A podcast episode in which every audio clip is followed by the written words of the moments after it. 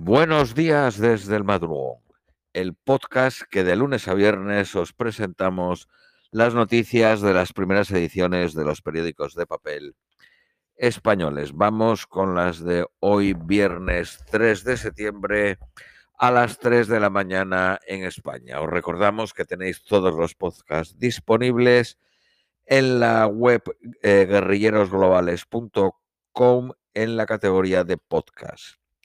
Periódico ABC. Cientos de albanos refugiados en Pakistán vuelven al Emirato. Tras el triunfo talibán, son muchos los que deciden regresar a su país de origen en busca de estabilidad. Western Union ha reanudado sus servicios de transferencia de dinero tras la llegada de los fundamentalistas.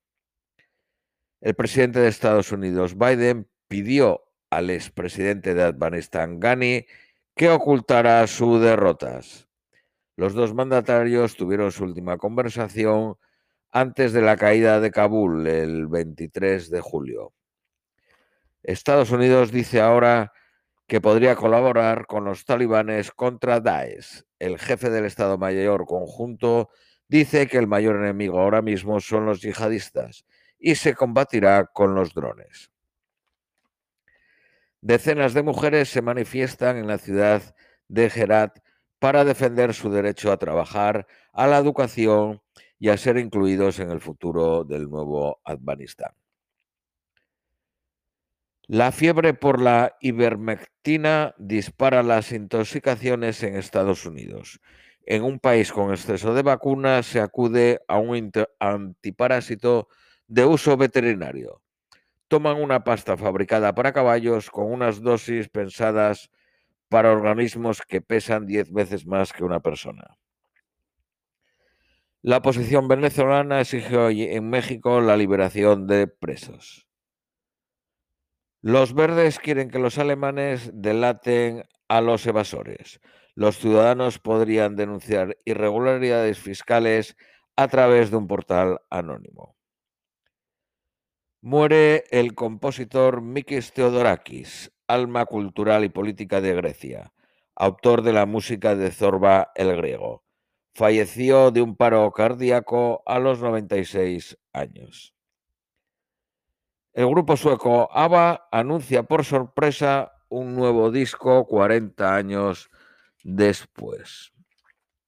Periódico El País. Los talibanes culpan a Estados Unidos de dejar inutilizado el aeropuerto de Kabul al dañar en su retirada instalaciones clave como la torre de control. Un equipo técnico catarí ya está operando en el aeropuerto. Los primeros vuelos nacionales empezarán hoy y los internacionales tomarán su tiempo. La ONU alerta de una catástrofe humanitaria inminente. La falta de alimentos por la sequía empuja a Afganistán al colapso. La falta de aguas arruinó el 40% de la cosecha de trigo. El jefe de la diplomacia europea, Josep Borrell, propone crear un batallón de respuesta rápida ajena a la OTAN para desplegarse en crisis con repercusiones europeas. La tormenta tropicalida causa estragos en la costa este de Estados Unidos. Al menos 25 muertos en New Jersey y Nueva York. Biden asegura que la depresión alerta de la amenaza del cambio climático. El presidente francés Macron y siete ministros viajan a Marsella ciudad en crisis permanente.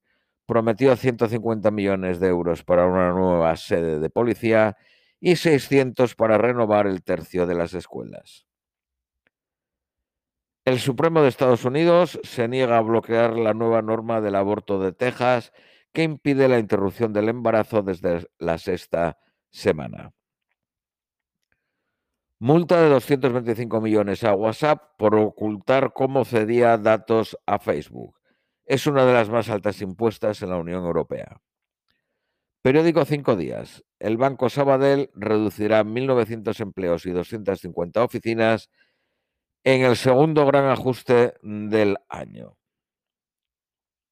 La fintech latinoamericana Ya Ganaste traslada su sede de México a Bilbao está especializada en facilitar pagos a las pymes.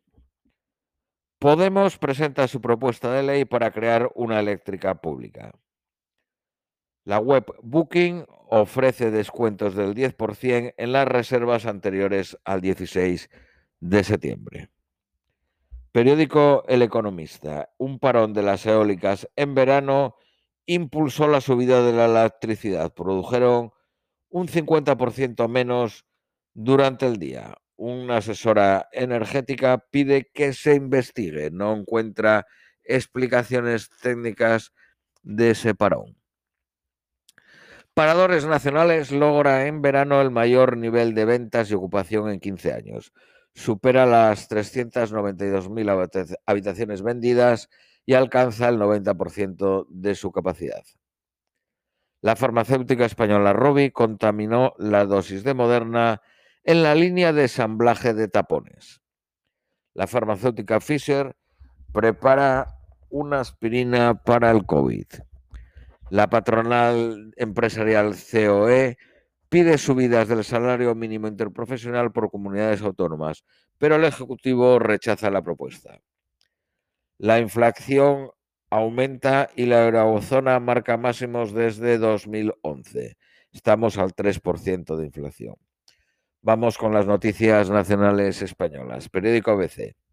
El ministro de la Presidencia, Bolaños, fulmina toda esperanza de acuerdo para renovar el Consejo General del Poder Judicial. En una entrevista dijo, en una democracia plena, ni los jueces pueden elegir a los jueces, ni los políticos pueden elegir a los políticos. Casado pide la dimisión del ministro. El gobierno pagará con ayudas europeas la digitalización de los archivos franquistas. El Partido Popular advierte que los fondos no prevén este tipo de uso. Cuatro diplomáticos afganos en España a la espera de la llamada de los talibanes.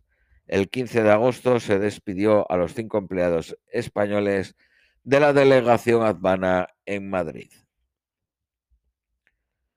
Torrejón acogió a 2.181 refugiados durante el plan de evacuación. Periódico El País. Los jueces progresistas recogen firmas para desbloquear el Consejo General del Poder Judicial. Un tercio de los advanos acogidos en España en la evacuación tiene menos de 15 años.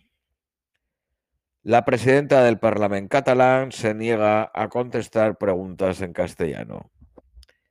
El mercado laboral se mantiene cerca de los 19 millones y medio de cotizantes.